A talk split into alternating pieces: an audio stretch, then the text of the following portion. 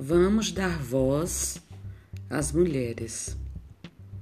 Quando uma mulher coloca suas experiências em palavras, outra mulher que ficou em silêncio por medo do que os outros pensariam pode encontrar validação.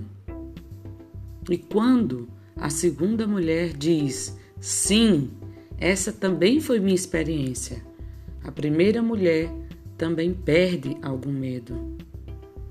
Vamos falar, vamos dar as mãos, vamos fortalecer os nossos laços. Viva as mulheres!